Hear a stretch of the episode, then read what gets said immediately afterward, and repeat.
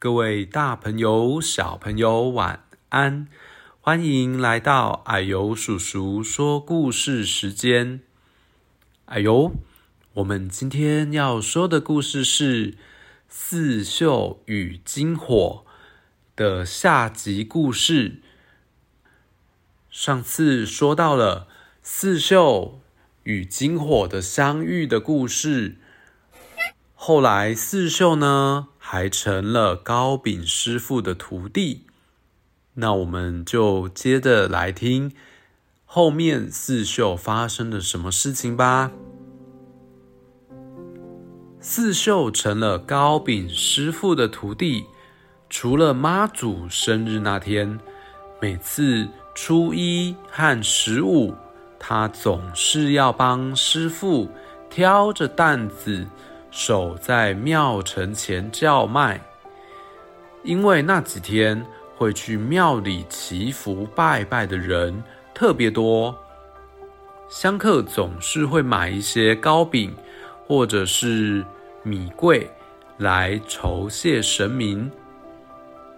那四秀呢，是一个很聪明的孩子哦，他懂得察言观色。他最爱观察来烧香拜拜的人们的一举一动。有一天，他看见一位衣衫褴褛、衣服都破掉的妇人，和一位穿金戴银、看起来很有钱的妇人，先后来到了妈祖庙烧香拜拜。那这两个妇人呢，都是来还愿的，感谢神明的祝福，让他们的家人顺利度过难关。有钱人家的妇人端出了一块金牌来谢神，而衣衫褴褛、穷人家的妇人看着眼前这一幕，默默的离开。经过四秀的担子前，低声的说：“唉，我只有要哥啊来谢神喽。”脑筋灵活的四秀跟师傅提起这件事，建议师傅为没有钱的人打造金牌。我们可以用糕饼做成金牌的模样。这样，穷苦人家也能够有金牌还愿谢神哦。这样就可以用一点点的钱买到金牌的样子的糕饼。老街上有家百年的饼店老顺香，卖着一种很特别扁扁的凤梨酥，模样就像一块金牌。哎，这会不会是当年四秀给糕饼师傅的建议所流传下来的呢？四秀这个小伙子啊，真的很有创意。那一年，金火叼给他吃的粿仔，也就是让他遇见了糕饼师傅的粿仔，也成为了他和金火最爱的零嘴。但是粿仔的长相啊，实在是太平凡了，卖相不好，所以老是剩了很多卖不出去，所以才成了刺绣和金火的零食。那自从他开始制作粿仔以后，一直在想，要怎么样才能让更多人像他一样喜爱粿仔呢？他想了又想。想了又想，突然有一天，他看到庙的屋顶上雕刻的虎、豹、狮、象，突然灵光一闪：如果把这些庙宇雕刻的吉祥神兽都印在糕饼上，会不会更吸引人想买粿仔呢？甚至成为谢神必备的贡品呢？这样一来啊，大家会不会就觉得像是把吉祥平安都吃进了肚子里了呢？格啊的卖相啊，也就更吸引人了耶。零食或者是零嘴的台语叫做细须袜，有人写作四兽，就是印在糕饼上的虎豹狮象的四兽图案。也有人写作刺兽，代表这个是酬神祈福的贡品。不过也有些人写成四秀。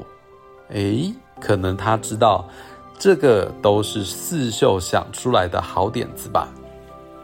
不过，到底哪一种写法才是正确的呢？由来已经不可考了。不过啊，一直到现在，在传统拜拜的贡品中，我们还是可以看到印着虎、豹、狮、象四个图案的格啊哦。那还有一则关于四兽和金火的传说。据说啊，金火陪在四秀身边长达二十年呢。狗狗可以活二十年，很不得了哦。四秀后来成为新庄街很有名的糕饼师傅，而金火呢，不但是一只很有灵性的狗。那也是新庄街上啊很有名的、很老很老的长寿狗。那在四秀陪着金火走完生命的最后的那一个晚上，四秀做梦了。他梦见金火跳上街屋的屋顶，沿着屋脊散步。虽然是黑夜啊，但是金火一身火焰般的金毛特别的凸显，好像是熊熊燃烧的火焰在屋脊中流窜。走到他家的屋顶的时候，金火停下了脚步，转身看看屋下的四秀，后脚直立的稳稳的站着。诶他的前右脚端着一碗水，前左脚呢拿着一片竹叶，神情啊很严肃。正当四秀想要叫金火的时候，他就突然醒过来了。昨晚的梦境啊，令四秀耿耿于怀。究竟金火想要告诉他什么呢？他怎么也想不通。一早啊，就到妈祖庙拜拜。听到庙里的士绅谈论着，要在妈祖庙的后院啊，凿一个大水池，要作为镇火池。四秀一听到“镇火池”三个字，马上联想到昨天晚上的梦。难道金火需要告诉我这件事情吗？四秀马上回去，拔了一片竹叶，端了一碗水，爬上屋顶，将碗和竹叶啊立在屋脊的中央。那邻居们啊，好奇地问他在做什么。他有点难为情地解释，昨晚啊有关金火的这个梦境。啊，有些人笑他，不过就是一场梦。干嘛当真啊？你是一个傻瓜欸！不过还是有人学他爬上屋顶，将碗和竹叶立在了屋脊中央。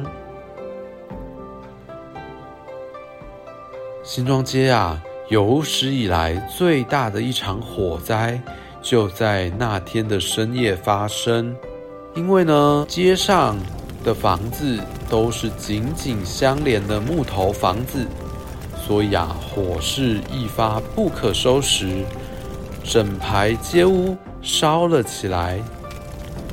哎，神奇的是，火苗竟然没有落在四秀的家和同样屋顶立着玩水和竹叶的人家。所以啊，街上的人开始交头接耳。听说啊，昨晚那场深夜大火发生前，有人看见了一只大黄狗在屋脊上散步。哎，该不会是惊火显灵吧？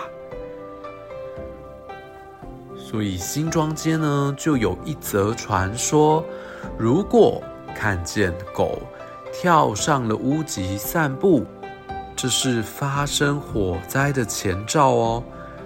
据说啊，人们会在屋顶放一碗水和一片竹叶来消灾解厄。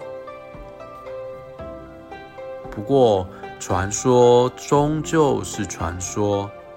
现在啊，你到新庄街的屋顶是看不到这个传说了，因为现在的房子呢都已经变成高楼大厦了，不像以前是木头做的房子，所以呢就看不到屋顶上面镇火神的水碗了。好，故事说到这边，这个呢就是新北市。新庄区的传说故事，每个地方都有一些属于各个地方的传说故事。如果小朋友有机会，可以坐捷运来新庄站，看看新庄老街的样子，也许你可以发现一些老房子，或者是以前留下来的旧行业。这也是很有趣哦。好，希望你喜欢这次的图文故事。那我们就下次再见喽，拜拜。